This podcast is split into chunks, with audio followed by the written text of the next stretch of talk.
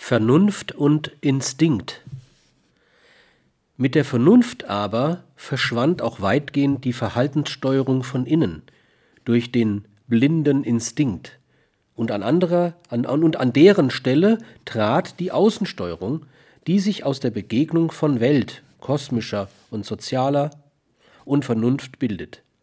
Der Mensch wurde zu einem zunehmend stärker außengeleiteten Wesen, da man der Vernunft etwas klar machen kann, dem Instinkt nicht. Nun lässt sich aber auch die Vernunft betrügen, der Instinkt nur in sehr viel beschränkterem Umfang. Die Verhaltensunsicherheit griff um sich und der Mensch schuf eine Reihe von Institutionen, nach ziemlich festen Regeln gefügt, die ihm die verlorene Verhaltenssicherheit wenigstens zum Teil zurückgaben, solange er sich den Gesetzen und Regeln dieser Institutionen unterwarf. Er wurde als vernunftbegabtes Gesellschaftswesen zu einem wesentlich manipulierbaren Wesen.